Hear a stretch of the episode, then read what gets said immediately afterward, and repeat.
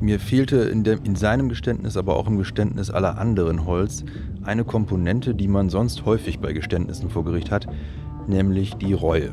Es war da niemand, der gesagt hat, tut mir leid, das bereue ich ganz schlimm, was ich da gemacht habe. Das fehlte irgendwie komplett.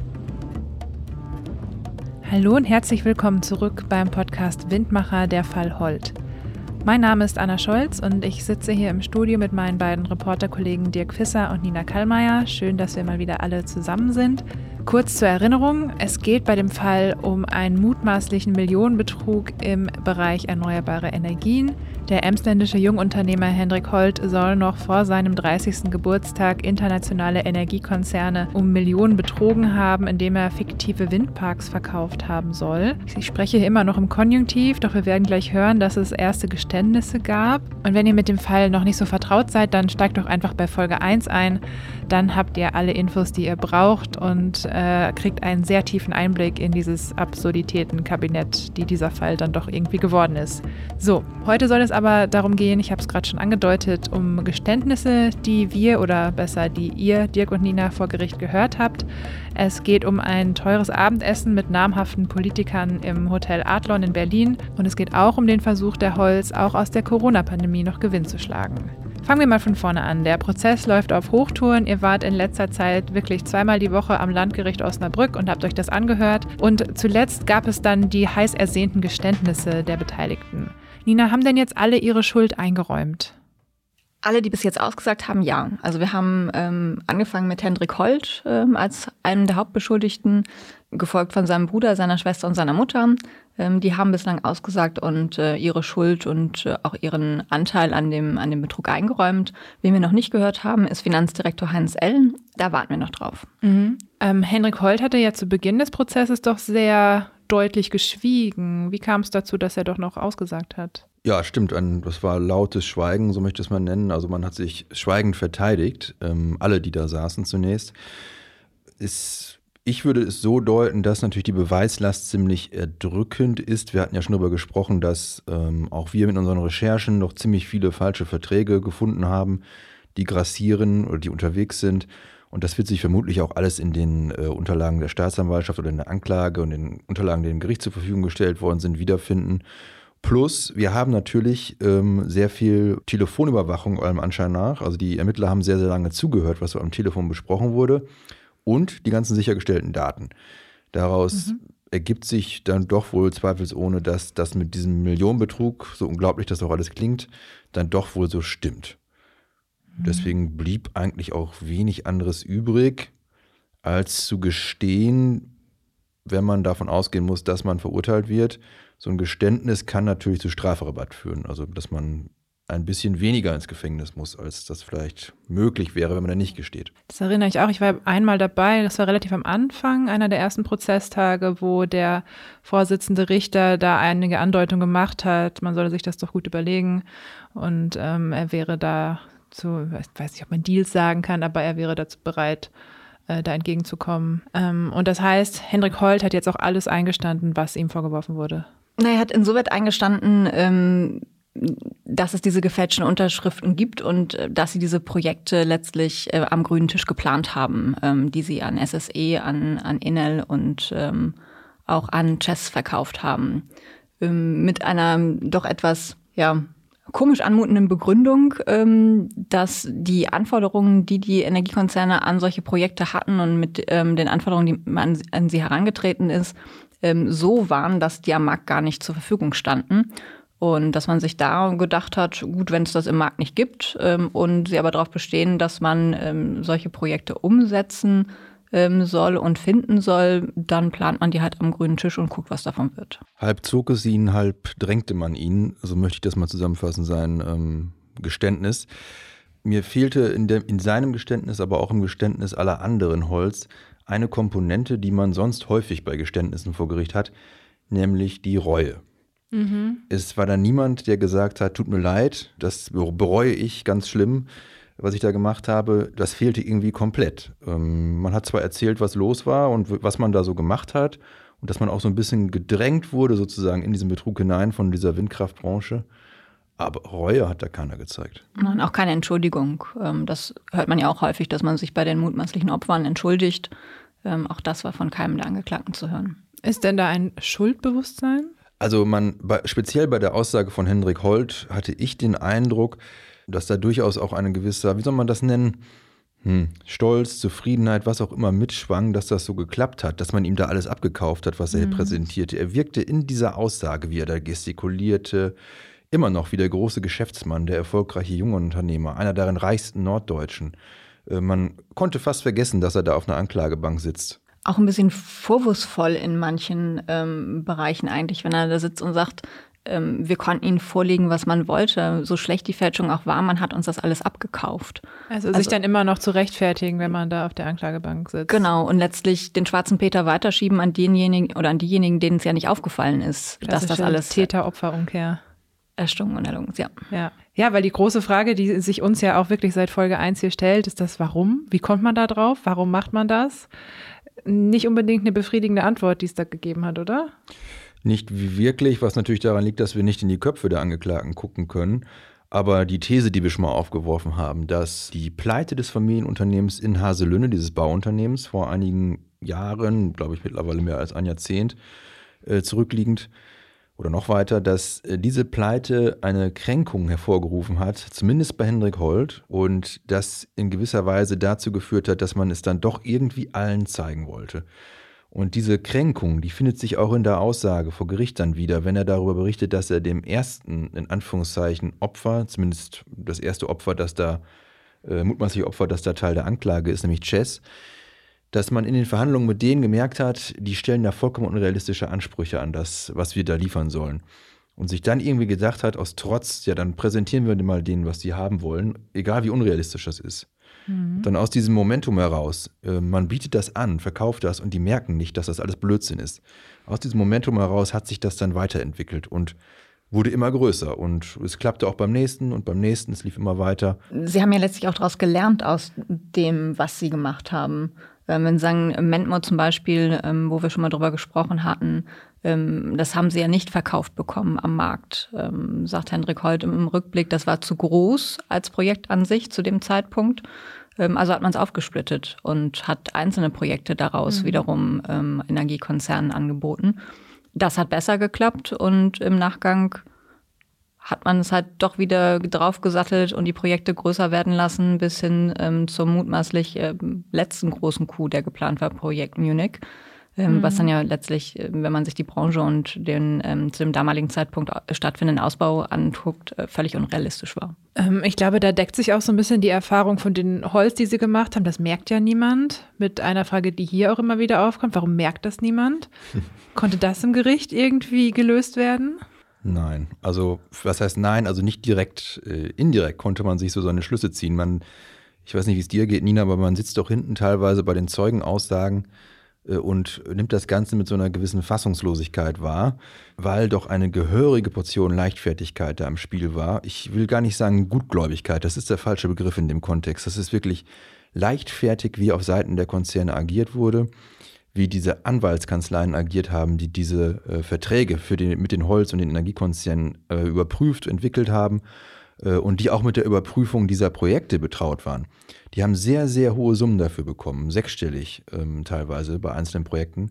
Und denen ist nichts aufgefallen. Es hätte ja, wir haben schon darüber gesprochen, einfach mal gereicht, zum Telefon zu greifen. Hm. Ähm, hat niemand gemacht. Ja, und wie auch Henrik Holz zu Recht dann selbst feststellte, äh, man wisse gar nicht genau, was sie überhaupt beprüft haben, geprüft haben für das Geld, das sie da bekommen haben, diese Kanzleien. Man sitzt da und ist wirklich auch nach, nach wie vor, wenn ich so darüber nachdenke, eigentlich fassungslos, dass das niemandem auffiel. Er hat keiner gemacht, auch mit der Begründung, weil es einfach nicht vorgesehen ist. Ähm, das ist eine Aussage, die man immer wieder hört, ähm, wenn nach den digitalen Datenräumen gefragt wird, wo die Dokumente ja hochgeladen wurden, nicht im Original, sondern in der Kopie. Ähm, und ein paar Mal nachgefragt, ja, wann hättet ihr denn Originale sehen wollen? Und es dann heißt ja kurz vor der Baugenehmigung. Und mhm. das ist natürlich schon sehr weit im Prozess. Und auch da und Zu dem Zeitpunkt ist schon sehr viel Geld geflossen. Zu dann. dem Zeitpunkt ist schon sehr viel Geld geflossen. Wenn man sich ähm, anhört, monatliche Beträge, die da fällig werden, Meilensteinzahlungen, ähm, die vorher fällig werden, nur aufgrund dieser digitalen Unterlagen letztlich.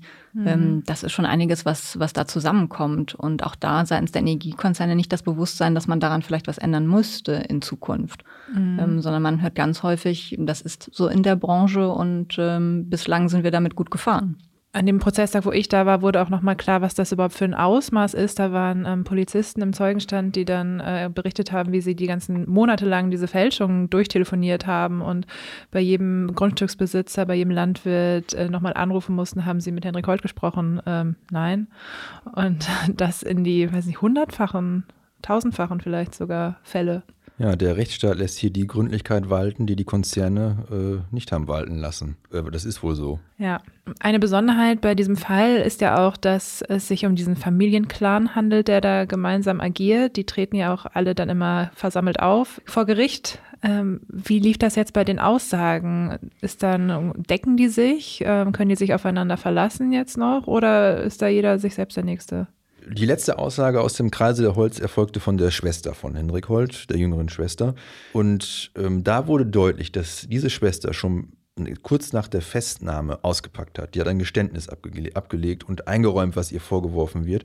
Nicht nur, was ihr vorgeworfen wird, sie hat wohl auch ihre Familienmitglieder belastet in diesem Geständnis. Es lag also schon auf dem Tisch und sie, das hat sich quasi vor Gericht wiederholt. Die Schwester hat es so daste dastehen lassen, als wenn man, ich möchte sagen, Hendrik und Heinz L., dem Finanzdirektor, den sie ja als groß, auch als großväterlichen Freund, der ihr im Studium geholfen hat, äh, bezeichnete, als wenn man den beiden mehr oder minder ausgeliefert gewesen sei, mhm. sowohl emotional als auch finanziell. Sie sagte selbst, sie habe zunächst 450 Euro auf 450 Euro Basis im Unternehmen mitgearbeitet, später so rund 2500 Euro in Bar pro Monat von Hendrik Holt erhalten. Sie sei also habe da in einem gewissen Abhängigkeitsverhältnis gestanden. Ob das alles so stimmt und ob das alles so glaubwürdig ist, ähm, man muss, glaube ich, im Hinterkopf behalten, man hat es hier mit Hochstaplern zu tun, vor allen Dingen im Fall von Hendrik Holt, die über Jahre alle Menschen mit dem, was sie da gemacht haben, getäuscht haben, ähm, die also eine gewisse Profession in dem entwickelt haben, was sie da getan haben. Wie glaubwürdig ist also das, was sie jetzt da aussagen? Das ist also alles mit, mit mhm. Vorsicht zu genießen, was da so erzählt wird. Ähm, aber es ist, man kann schon sagen, dass was inhaltlich präsentiert wird, sich deckt mit dem, was die Staatsanwaltschaft angeklagt hat und sich deckt mit dem, das ist auch eine Erleichterung für uns, mit dem, was wir so recherchiert haben in den vergangenen Monaten. Sich aber auch inhaltlich ähm, deckt, wenn man sich die Aussage der, des Bruders und der Mutter ähm, anguckt, die sind da relativ eindeutig oder zeigen auf die, mit dem Finger auf die gleichen Personen. Mhm. So, mit dem Bruder äh, ist es eine ähnliche Story. Auch er erzählt mit 450 äh, Euro, auf 450 Euro Basis gestartet zu sein ähm, und dann immer weiter reingezogen. Ähm, die Mutter erst als Bürokraft nebenbei, neben ihrem, eben ihrem eigentlichen Job, den sie dann aufgegeben hat, um das Büro letztlich für Hendrik Holt und Heinz L. zu machen. Also diese, dieses Reinrutschen, das zieht sich da durch und letztlich durch alle Aussagen der zumindest drei Familienmitglieder, die ähm, Hendrik Holt und Heinz L. Ähm, da sehr belasten. Vielleicht nochmal zu, zur Räumlichkeit. Also das mhm. finde ich auch sehr eindrücklich. Wir haben ja auf, der, wenn wir uns den Gerichtssaal vorstellen, diesen großen Gerichtssaal in Osnabrück, hinten an der Wand, hinter dem Richterpult äh, ist die Justitia an die Wand gemalt. Und die Raumaufteilung ist so, dass wir linker Hand haben wir die äh, Angeklagten Hendrik Holt und Heinz L. und auf der anderen Seite haben wir die restlichen Familienmitglieder, die in ihren Aussagen sozusagen die linke Hälfte des Raumes schwer belastet haben. In unterschiedlichen Variationen. Bei der Schwester war es so, dass sie doch sehr deutlich ihren Bruder auch äh, belastet hat. Bei der Mutter war es so, dass sie vor allen Dingen auch Finanzdirektor Hans L. ziemlich belastet hat und äh, sein Mitwirken in dem ganzen Betrug besonders betont hat. Was die Hintergründe da sind, kann man nur spekulieren. Mhm.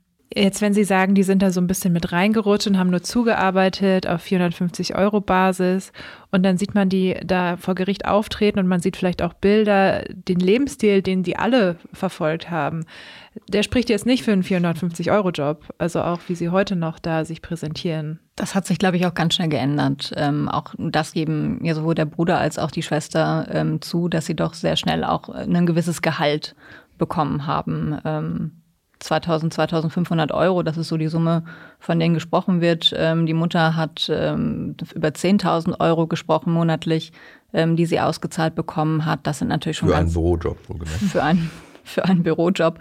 Ähm, das sind dann schon ganz andere Summen. Aber man kann sich, glaube ich, gerade derzeit, wir reden jetzt hier ja Ende November, man kann sich derzeit äh, guten Eindruck von den Lebensverhältnissen machen. Ähm, wir hatten ja schon über die Villa gesprochen, in der die Familie wohnte, angeblich finanziert mit Privatvermögen der Mutter, aber auch den Fuhrpark haben wir schon näher beleuchtet. Derzeit wird der Schmuck der Familie versteigert im Auftrag äh, des Insolvenzverwalters. Da kann und man Taschen. Schmuck und Taschen, teure Taschen, genau. Da kann man sich einen guten Eindruck davon machen, dass die Lebensumstände nicht emsländisch sparsam gewesen sein können, äh, angesichts der Gegenstände, die dort zum Verkauf stehen oder zur Ersteigerung stehen. Da ist aber auch für jede Preisklasse was dabei, muss man dazu sagen. Ja, es fängt an mit dem mit versilberten Manschettenknöpfen mit einem Haar drauf. Äh, wem die gehörten, gut, angesichts der Bilder, die wir so gesehen haben von Hendrik als Geschäftsmann, liegt der Verdacht da nahe. Jedenfalls äh, vom äh, Manschettenknopf ab 40 Euro bis hin zur Rolex Daytona Platinum mit dem Startgebot von 70.000 Euro ist dort alles zu haben. Und äh, Drucker gibt es auch. Sogar schon für einen Euro. Ja. Ja, und auch anderes Utensil, ich glaube auch ein MacBook, wo die, man weiß es nicht, aber die natürlich kriminalhistorisch eine gewisse Geschichte haben könnten. Ne? Vielleicht waren das Tatgegenstände. Hm, für die True Crime-Fans da Ja. draußen. Gut, und ähm, das ist jetzt irgendwie eine Kuriosität am Rande, aber äh, was passiert mit, den, ähm, mit dem Ertrag von dieser Auktion? Der Ertrag fließt in die Insolvenzmasse der einzelnen ähm, Unternehmer ein. Also jeder von ihnen ist ja momentan in einem Insolvenzverfahren und daraus sollen ähm, zumindest in Teilen Gläubiger ähm, ihren Betrug oder ihr- ihre Gelder wieder bekommen. Äh, also bis heute ist nicht alles Geld gefunden worden, was man so eingenommen hat. Die Aussage der Familie geht ja dahin, dass man es doch dann auch relativ zügig ausgegeben hat. Vielleicht als kleiner Einschub an dieser Stelle, Hendrik Holt hatte geschildert, dass er, man hatte sich ja im Libanon niedergelassen, mit auch mit einer Firmenniederlassung, dass er dort war und wir wissen, Libanon ist ja immer wieder mal von politischen Unruhen äh, verfolgt, dass er sich dort gerade aufhielt und Sorge hatte, dass er an sein äh, Geld nicht mehr rankam, äh, dass die Kreditkarte zeitnah gesperrt wird, was dafür sorgte, dass er dringend, ich äh, muss mich kurz erinnern, äh, Nina, helf mir, 600.000, Äh, guten sechsstelligen Betrag, ja. einen höheren sechsstelligen Betrag innerhalb kurzer Zeit auf den Kopf hauen musste. Drei Tage. Innerhalb von, innerhalb von, innerhalb von drei Tagen. In, was kaufte er äh, dem Vernehmen nach, was da so geschildert wurde? Ein Bentley und eine Yacht. Ich verstehe gerade nicht, warum, der, warum musste der den Ge Betrag ausgeben? Er hatte Sorge, dass er an dieses Geld nicht mehr rankommt da. Das war ein Dollar. Ja, Und, genau, weil ähm, ähm, auf das aufgrund Geld- der politischen Unruhen. Ne? Genau, das Geld transferieren konnten sie nicht mehr. Ähm, das ließ sich nicht zurücktransferieren nach Deutschland, nach Andorra, wohin auch immer. Und war nun auf diesen Kreditkarten. Und äh, da war abzusehen, dass sie über kurz oder lang gesperrt würden und damit das Geld nicht verfällt, wurde er quasi gezwungen, innerhalb von drei Tagen ähm, das Geld, was auf den Kreditkarten gespeichert war, entsprechend auszugeben. Und was macht man da mehr, als eine Yacht zu kaufen? Klar, wer kennt es nicht, das Problem. Geld noch schnell weg muss.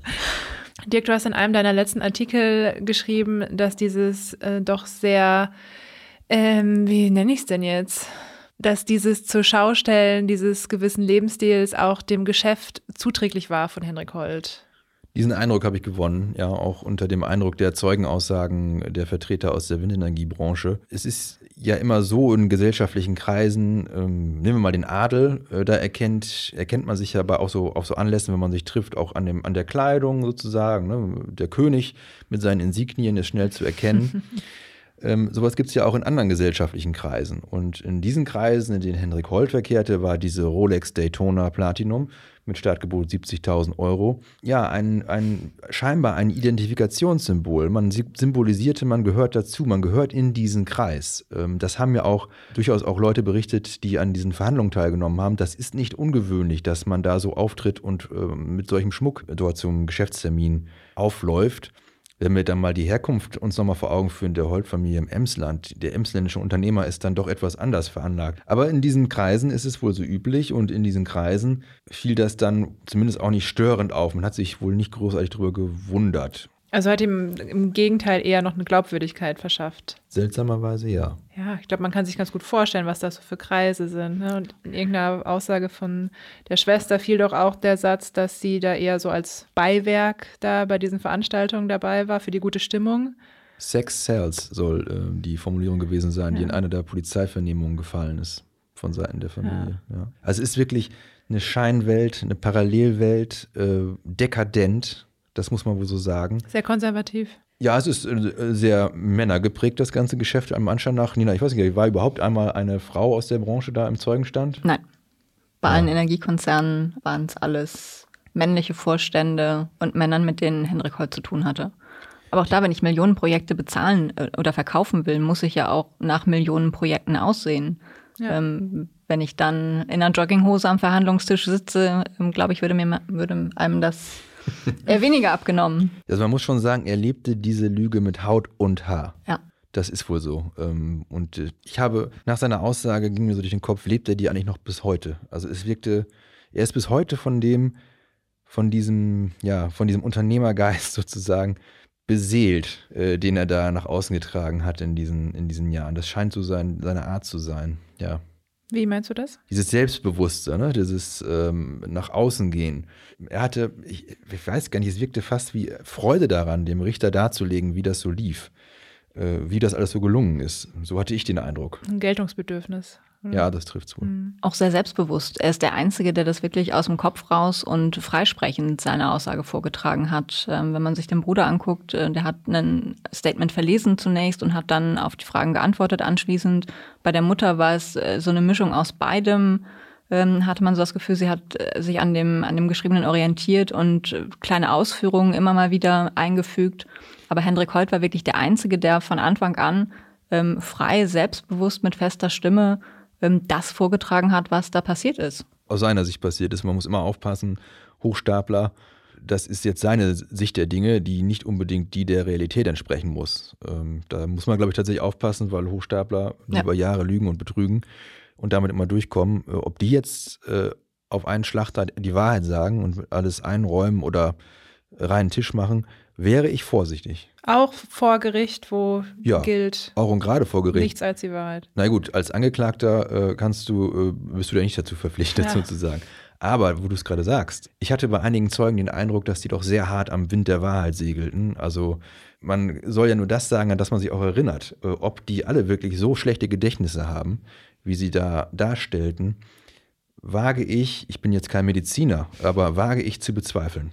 Mit den Zeugen meinst du von den Energiekonzernen? Aus der Branche mhm. und auch weitere Zeugen, die da vernommen worden sind, die äh, jetzt nicht zu den Opfern in dem Sinne gehörten, als dass da falsche Unterschriften von denen kursierten, mhm. die in das Geschäftsmodell eingebunden waren, ganz direkt. Wie geht denn eigentlich das Gericht damit um und die Staatsanwaltschaft? Weil das ist natürlich ein schwerwiegender Betrug, der da verhandelt wird, aber es ist ja auch ein Fall, der einfach mit Absurditäten gespickt ist. So eine Gerichtsverhandlung ist natürlich keine Unterhaltungsshow, aber ähm, ich habe wenige Gerichtsverhandlungen erlebt, die so unterhaltsam sind insgesamt, ähm, aufgrund der Gesamtumstände.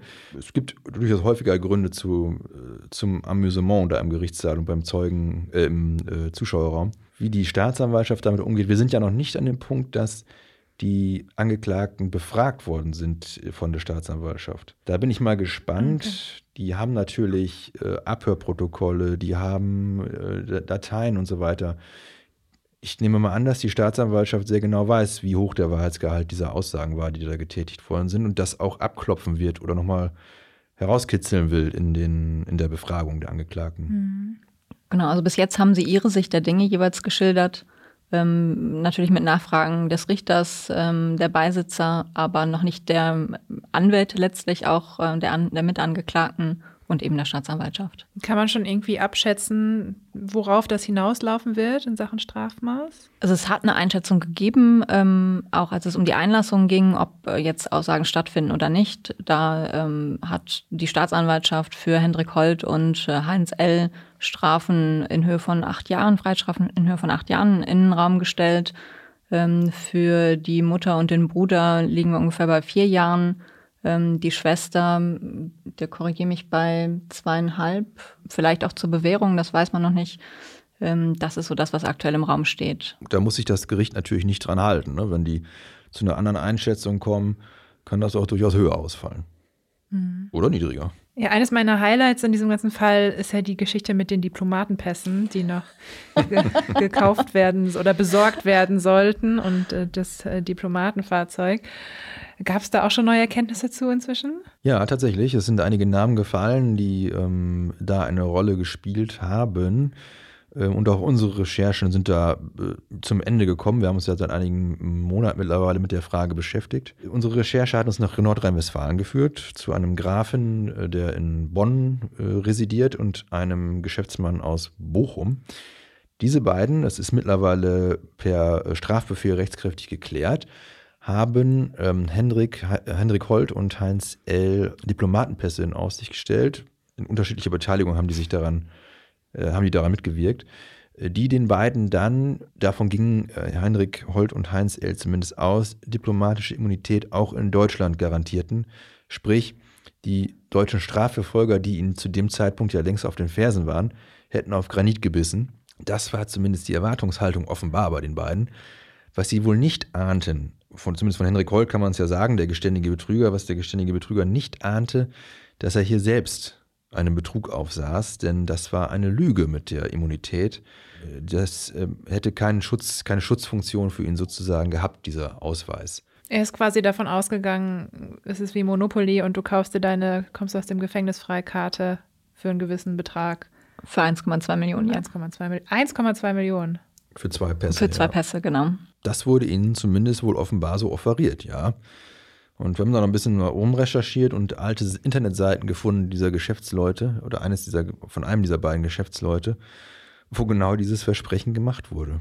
Dass man äh, eben ein, für einen Diplomatenpass da äh, diese diplomatische Immunität ja, genießen kann. Und offenbar ist es tatsächlich so, das lässt auch tief blicken, dass äh, dieses Duo ähm, tatsächlich ähm, Vertreter der Botschaft von Simbabwe bestochen hat, ähm, dafür, dass eben dann irgendwann dieser Diplomatenpass ausgestellt wird, der dann am Ende wirkungslos gewesen wäre. Aber es sind offenbar trotzdem Geldströme in Richtung Botschaft geflossen. Irgendwie fügt es sich ganz gut ein in diesen Fall, oder? Die Energiekonzerne, die nicht ausreichend geprüft haben, was da eigentlich passiert und die mutmaßlichen oder geständigen Betrüger, die selber übers Ohr gehauen werden und aber auch vorher nicht nachgeprüft haben, ähm, wie das da überhaupt genau legal aussieht. Ja, also im Zuge der Recherchen habe ich oft gedacht, kann doch gar nicht sein.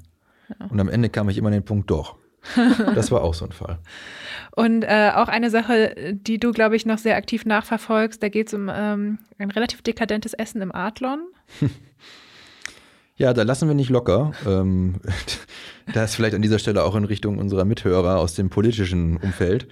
Das ist wirklich ein Punkt, äh, da auch als, äh, ich bin ja nicht nur Reporter, sondern auch Bürger dieser Bundesrepublik, äh, da fasse ich mir an den Kopf. Es ist tatsächlich so, wir hatten über die politischen Verwicklungen ja schon gesprochen der Holt-Gruppe und die guten Kontakte, die man pflegte, über einen Lobbyisten, den man sich ins Unternehmen geholt hat. Es ist so, Hendrik Holt hat das ausgesagt vor Gericht, das ist jetzt nur ein Randaspekt dieser ganzen politischen Chose, aber das lässt tief blicken, dass es in seiner Zeit, kurz vor seiner Festnahme, äh, im April 2020, der Termin war offenbar im März, also auf dem ja, annähernden Hochpunkt der Corona-Krise. Mhm. Das war der Tag, als äh, beschlossen wurde, dass am 15. alles dicht gemacht wurde. An dem Abend sozusagen, wo ein, eine historische Entscheidung im Bundestag gefällt wurde, die äh, weitreichende Konsequenzen für das Leben vieler Menschen hatte, trafen sich im Adlon der Cheflobbyist von Hendrik Holt, Hendrik Holt und eine Reihe von CDU-Politikern.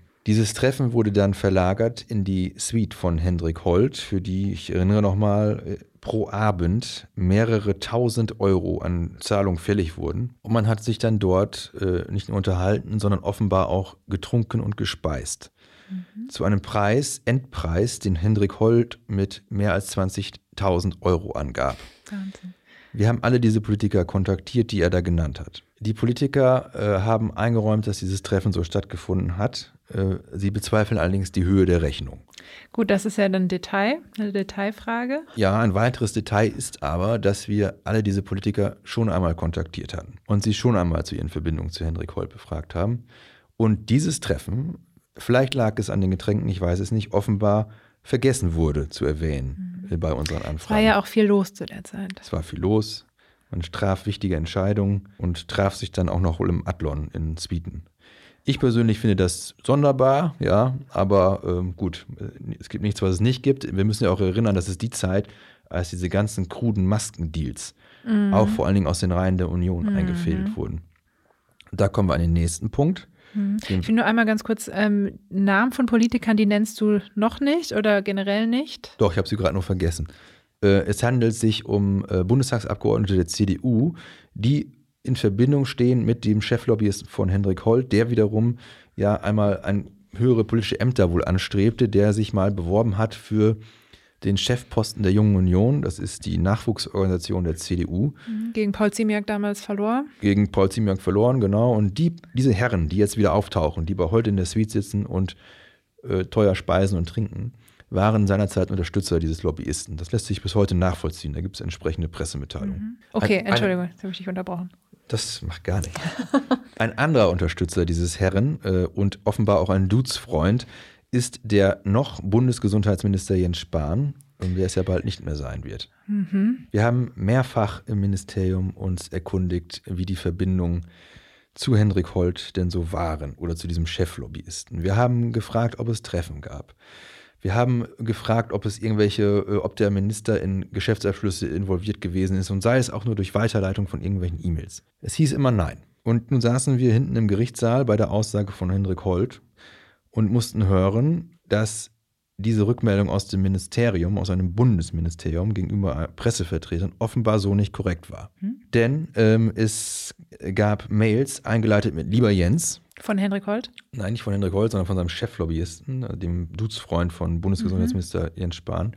Lieber Jens, äh, und dann indem man im weiteren Verlauf, indem man der Bundesregierung seine Hilfe bei der Corona-Bewältigung der Corona-Krise anbot. Von der Holt Holding. Die Holt Holding löste nicht nur die Energieprobleme im Sinne der Schöpfung, hier nur ein Schreiben, mhm. das in dem Sinne an das Bundeswirtschaftsministerium ging. Nein, man wollte auch bei der Corona-Krise helfen. Äh, offenbar, das, die, das Bemühen dahinter, offenbar ist das eines der wenigen legalen Geschäfte, das, äh, das die Unternehmungen der Holz so geplant und forciert haben. Es ging um Desinfektionsmittel, das wie auch immer offenbar auf dem Hochpunkt der Krise Hendrik Holt, er hat ja vieles möglich gemacht, auch das äh, tatsächlich irgendwie in China organisiert hat, in rauen Mengen. Das war hier in Deutschland knapp. Offenbar war es aber so, dass es nicht so gut kam, wenn da ein Unternehmen aus dem Emsland ähm, diesen wichtigen Deal einfädelt mit der Bundesregierung. Es wurden also Zwischenhändler eingeschaltet. Mhm. Einer dieser Zwischenhändler war eine Internetapotheke, eine namhafte, bei der dieser Cheflobbyist von Hendrik Holt zuvor auch mal so als Lobbyist tätig war. Und diese Internetapotheke, der, so, war das, so war offenbar der Deal, der Richter hat aus diesen Unterlagen und aus ähm, E-Mails zitiert, diese Apotheke wollte dieses Mittel, was Henrik Holt für einen geringen, äh, unter 2 Euro pro Liter Betrag in China einkauft, für einen mittleren einstelligen Betrag aufkaufen von Henrik Holt und dann für fast 10 Euro an die Bundesregierung weiterverkaufen. Ja, ob das nun legal war. Der Richter bezeichnete das, äh, diesen Deal in der Verhandlung als moralisch verwerflich. Aber nicht wirklich strafbar in dem Sinne. Es wird noch dazu ermittelt. Also nicht nur wir sind noch dran und warten bis heute, äh, Ende November, auf äh, die Unterlagen aus dem Ministerium, die wir angefordert haben. Ähm, auch die Staatsanwaltschaft ist ja immer noch dran und durchleuchtet die Hintergründe dieses Deals. Reiht sich ein in die ähm, Corona- Deals der CDU, wie wir schon gehört haben. Wobei es zu dem Deal letztlich ja nicht gekommen ist. Ja. Ähm, ja, aber aus dem einzigen Grund, weil er vorher festgenommen genau, wurde. Ja. Genau. Was ich zumindest den Eindruck hatte, dass Hendrik heute in der Verhandlung sehr bedauerte. Ja, also er hat es, hat es ja auch klar gemacht. Also es wären dann legale Einnahmen generiert worden, äh, auf die auf den Konten der Holz äh, äh gelandet wären. Und es bestand wohl zumindest irgendwie die Überlegung, diese erfundenen Windparkprojekte irgendwie wieder zurückzuholen. Also die illegalen Geschäfte, die man eingefädelt hatte, hatte, für die man Millionensummen kassiert hat, sollten mit äh, wiederum zurückgekauft werden mit Millionensummen, die man aus ich nenne es an dieser Stelle mal kruden Geschäften mit einer internen Apotheke und der Bundesregierung generierte. Ja, sozusagen auf Steuerzahlerkosten dann mehr oder weniger eine Rückabwicklung dieser ganzen Aktion. Es ist, wie Nina ja schon sagte, nicht dazu gekommen. Auch wenn man jetzt mal, wenn wir mal so ein bisschen rauszoomen, dieser Betrug, der anfing mit den äh, erfundenen Windparks, der sich auf einmal erstreckt bis in die höchste Politik und bis in äh, Gesundheitsbranche. Das ist ja eine ganz neue Dimension, die das da annimmt. Ja, eine, die dann wohl vielleicht nicht strafbar ist unbedingt. Muss man abwarten, was diese äh, Deal-Ermittlungen da hinsichtlich äh, Desinfektionsmittel angehen, äh, ergeben, aber die wohl nicht strafbar ist. Aber eine Sache fand ich in der Aussage von Hendrik Holt sehr bezeichnend. Sagt viel darüber aus, wie er die Politiker wahrgenommen hat, wie die sich aber auch selbst offenbar gegeben haben. Ähm, wir hatten schon darüber gesprochen, dass äh, er in der parlamentarischen Gesellschaft zugegen war, da Konzernvertreter mitgebracht hat, eines der Konzerne, die, die er betrogen hat, die noch Interesse hatten an weiteren Geschäften mit ihnen. Die alles geglaubt haben, offenbar, was man ihm da vorlegte, die sogar, wie wir mittlerweile wissen, Interesse hatten, das ganze Holt-Unternehmen zu kaufen. Ging natürlich nicht, da wäre ja aufgefallen, dass man Projekte, gefälschte Projekte doppelt und dreifach irgendwie unter, unter die Leute gebracht hat. Das aber nur am Rande. Jedenfalls traf man sich in dieser parlamentarischen Gesellschaft und auch diese Politiker waren da, zu denen man so gute Kontakte pflegte. Henrik Holt nannte das, sie traten auf. In dieser parlamentarischen Vertretung ähm, waren allerdings nicht nur CDU-Politiker ähm, zugegen und äh, traten auf, sondern ähm, unter anderem auch Christian Lindner mhm. ist mitgenannt worden, ähm, der mit SSE ähm, über Energiepolitik in Deutschland ähm, diskutierte und wo Holt durchaus auch stolz drauf war, unterschiedliche Meinungen zu dem Thema zusammengebracht zu haben, weil das offensichtlich was war, was diese Energiekonzerne ähm, durchaus hören wollten. Vielleicht kann man das so nennen. Genau. Und dann glücklich äh, den Abend ausklingen ließen mit Holt. Das heißt, Christian Lindner soll in einer Runde mit Holt gesessen haben. So die Aussage vor Gericht, ja. Das ist in dem ist Sinne bestätigt. bestätigt. Wir haben das äh, nachgefragt. Es, das Büro von Christian Lindner hatte seinerzeit von einer Zufallsbegegnung gesprochen. Ich weiß nicht, was stimmt, ob das stimmt, was Hendrik Holz sagt, ob das stimmt, was das Büro sagt. Jedenfalls äh, bei den anderen dort anwesenden Politikern war es ähnlich formuliert und da stellte sich ja am Nachgang raus, das stimmte vielleicht nicht so ganz, was sie uns mitgeteilt haben. So kann es dann laufen. Und was wird das Ganze jetzt für Konsequenzen haben in der Branche? Keine. Okay. Also wenn man sich die Aussagen ähm, der Energiekonzerne ähm, vor Gericht anhört, hat das keine Konsequenzen. Ähm, der Richter hat mehrfach nachgefragt, ob man aufgrund der Erfahrungen, die man gemacht hat, mit dieser Datenprüfung, mit den Datenräumen, ähm, da Konsequenzen draus zieht, vielleicht Prüfverfahren anpasst oder ähnliches. Und da war die weit überwiegende ähm, Rückmeldung und Aussage nein, weil man ist ja bislang gut damit gefahren und das ist nicht vorgesehen. Einzelfall. Bis, genau, Einzelfall, schwarzes Schaf. Und ja, ansonsten. Einzelfall in dem Sinne, als dass das jetzt einmal aufgefallen ist. Wer weiß, was da noch so rumgeistert in den äh, ja. Projektbüchern der Konzerne, die da gutgläubig agiert haben. Ne? Surreal, so möchte ich das zusammenfassen. Mhm. Das gesamte Auftreten der Branche da in diesem, in diesem Prozess. Also man wunderte sich doch teilweise. Also wirklich eine Parallelwelt, die da, äh, die da präsentiert wurde und wo man sich dann auch gut vorstellen konnte, dass Hendrik Holt da sehr gut zurechtkam. Ja, die Notwendigkeit wird nicht gesehen. Weil die Beträge vergleichsweise so niedrig sind oder äh, ich kann es mir gar nicht erklären. Äh, ja, weil sie meinen, dass ja immer noch Sicherheitsmechanismen eingebaut sind, wie diese Meilensteinzahlungen zum Beispiel. Es wurde durchaus klar, dass manche dieser Zahlungen nicht geleistet wurden, weil gewisse Dinge fehlten, wie Nutzungsverträge mhm. ähm, oder ähnliches und man dann Zahlungen zurückgehalten hat. Oder auch aufgrund dessen, weil Meilensteine nicht ähm, schnell genug erreicht wurden, ähm, dann Geschäftsbeziehungen irgendwie wieder lösen wollte oder gelöst hat. Ähm, und da meint die Branche offenbar, dass das ausreicht als Sicherheitsmechanismus. Aber es wird nicht die Notwendigkeit gesehen, an Prüfverfahren zum Beispiel was zu ändern, um zu, zu sehen, ob ähm, diese Unterschriften tatsächlich existieren, ob diese Verträge tatsächlich existieren. Ja, am Ende wird dann spannend zu sehen sein, wie das Gericht das bewertet, ob man diesen Fakt sozusagen, dass diese Branche ja es den Holz so leicht gemacht hat mit diesem Betrug, ob das irgendwie äh, sich positiv auf das Strafmaß äh, niederschlägt. Gut, ähm, der Prozess geht noch weiter, noch eine ganze Weile wahrscheinlich. Was sind die Themen, die euch jetzt in den nächsten Wochen, Monaten vor allem beschäftigen werden? Ja, ich warte jetzt vor allen Dingen erstmal auf, auf Post aus dem Gesundheitsministerium. Hat er bald Zeit, Herr Spahn? Ja, würde mich nicht wundern, wenn äh, es danach dann doch mal äh, vorangeht, äh, wenn äh, mhm. die, ähm, die Personen, um die es da geht, nicht mehr in politischer Verantwortung sind. Und ansonsten bleibt abzuwarten, inwieweit der Prozess jetzt abgekürzt wird, wenn die Geständnisse vorliegen. Gut, also ihr beide bleibt dran an dem Fall. Ähm, jetzt ist erstmal Verhandlungspause bis Weihnachten. Ihr könnt aber natürlich jederzeit die Berichterstattung nachverfolgen auf noz.de und dann mit einem Urteil, gehe ich mal von aus, geht es dann hier auch weiter mit diesem Podcast nochmal abschließend. Also wenn ihr ihn noch nicht abonniert habt, dann tut das gerne auf der Plattform eurer Wahl. Wir freuen uns auch über eine nette Bewertung auf Apple Podcast, wenn ihr uns weiterempfehlt. Und ähm, dann nutze ich vielleicht die letzte Sekunde noch für ein bisschen Werbung für unser neues Projekt, äh, wo auch der Kollege Dirk Fisser maßgeblich involviert ist. Es geht um einen Podcast mit dem Namen Die Anhalterin. Wir beleuchten einen Cold Case aus der Region Osnabrück und sprechen mit einem Ermittler, der seit über 30 Jahren versucht, diesen Fall zu lösen. Es ist ähm, sehr spannend für alle, die ein True Crime Herz haben. Die sollten da mal reinhören. Und auch für alle, die noch Hinweise geben können zu dem Fall Ute Werner, guckt mal vorbei, die Anhalterin ab dem 4. Dezember überall, wo es Podcasts gibt. In dem Sinne sage ich bis zum nächsten Mal. Bis dann. Ciao.